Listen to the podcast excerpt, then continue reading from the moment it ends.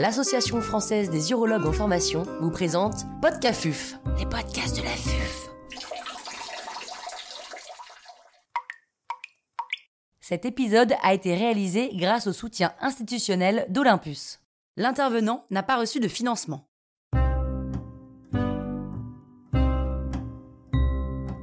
Comment régler au mieux le générateur pour détruire un calcul? Professeur Olivier Traxer, chirurgien urologue à l'hôpital de Tenon à Paris, nous fait part de son expertise. Quels sont les paramètres essentiels pour le laser? Les paramètres essentiels pour le laser utilisé en endourologie concernent le laser holmium-YAG et le nouveau laser thulium fibré. Ces deux lasers sont des lasers dits pulsés c'est-à-dire qu'ils n'émettent pas en continu. Comme il s'agit d'un mode pulsé, il va falloir régler trois paramètres. Tout d'abord, l'énergie, calculée en joules, qui est ce qui va provoquer l'effet du laser. La fragmentation, la pulvérisation des calculs ou la destruction d'une tumeur urothéliale. On peut utiliser des basses énergies ou des hautes énergies en fonction de l'effet attendu. Ensuite, la fréquence. C'est le rythme, le nombre d'impulsions par seconde. L'unité est le Hertz. Par exemple, une basse fréquence, 5 Hertz, correspond à 5 impulsions par seconde. Enfin, chaque impulsion peut avoir une durée plus ou moins longue. On parle de durée d'impulsion. Elle peut être sélectionnée en courte ou en longue. En fonction de ces paramètres, il est possible aujourd'hui de proposer deux modes majeurs pour le traitement des calculs. Ce que les anglo-saxons appellent le dusting, ou la pulvérisation en français, qui associe des basses énergies, une longue impulsion et une fréquence élevée afin de gagner du temps. La fragmentation est le deuxième mode. À l'inverse, elle va utiliser des durées d'impulsion courtes avec des énergies élevées et une fréquence basse. Le principe restera exactement le même pour l'utilisation du nouveau laser thulium fibré. Quel est le rôle de la fréquence? Pour le paramétrage d'un laser pulsé, le rôle de la fréquence est absolument essentiel. Pendant longtemps, on a pensé que modifier la fréquence allait modifier la qualité du traitement, qu'il s'agisse de la fragmentation ou de la pulvérisation. En fait, on sait aujourd'hui que la fréquence ne joue qu'un seul rôle, uniquement dans la vitesse d'exécution. En d'autres termes, si vous augmentez la fréquence, vous êtes censé aller plus vite pendant votre traitement. Si vous utilisez une fréquence basse, vous allez travailler beaucoup plus lentement.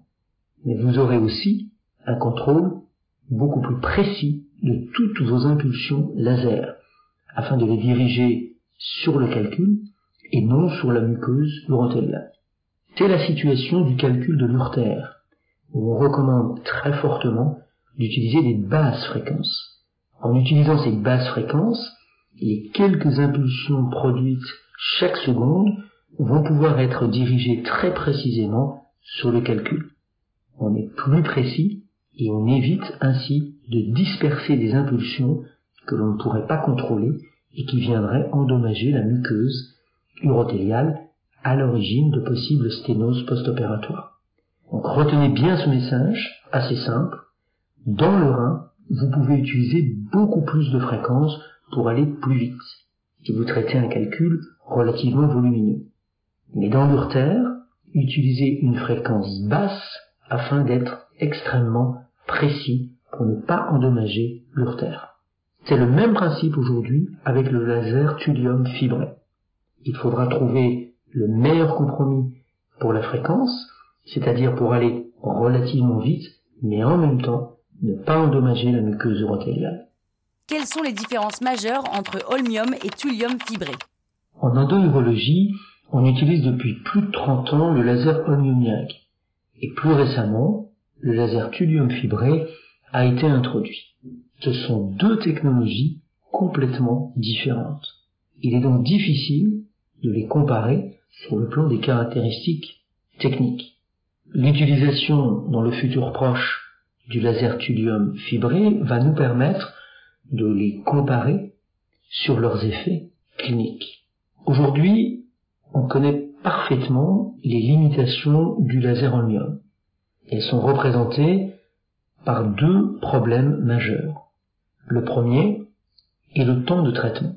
Le laser holmium est une technologie relativement lente pour produire les fragments lithiésiques.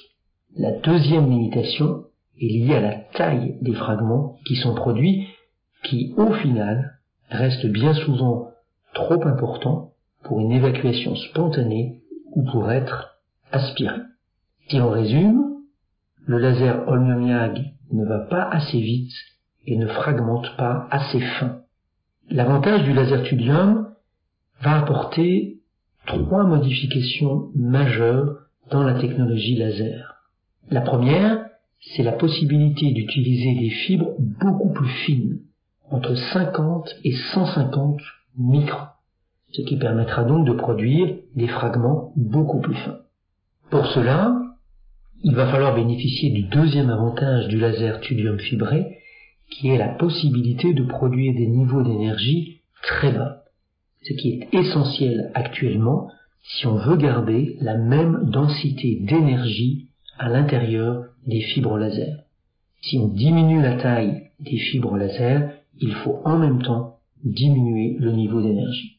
Enfin, pour aller plus vite, le laser thulium fibré offre également la possibilité d'utiliser des fréquences très élevées pour permettre de compenser la diminution du diamètre des fibres.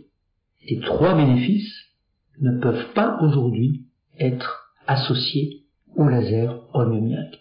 Et c'est la raison pour laquelle le laser thulium fibré devrait, dans le futur, trouver sa place et s'imposer comme le laser de référence en endurologie.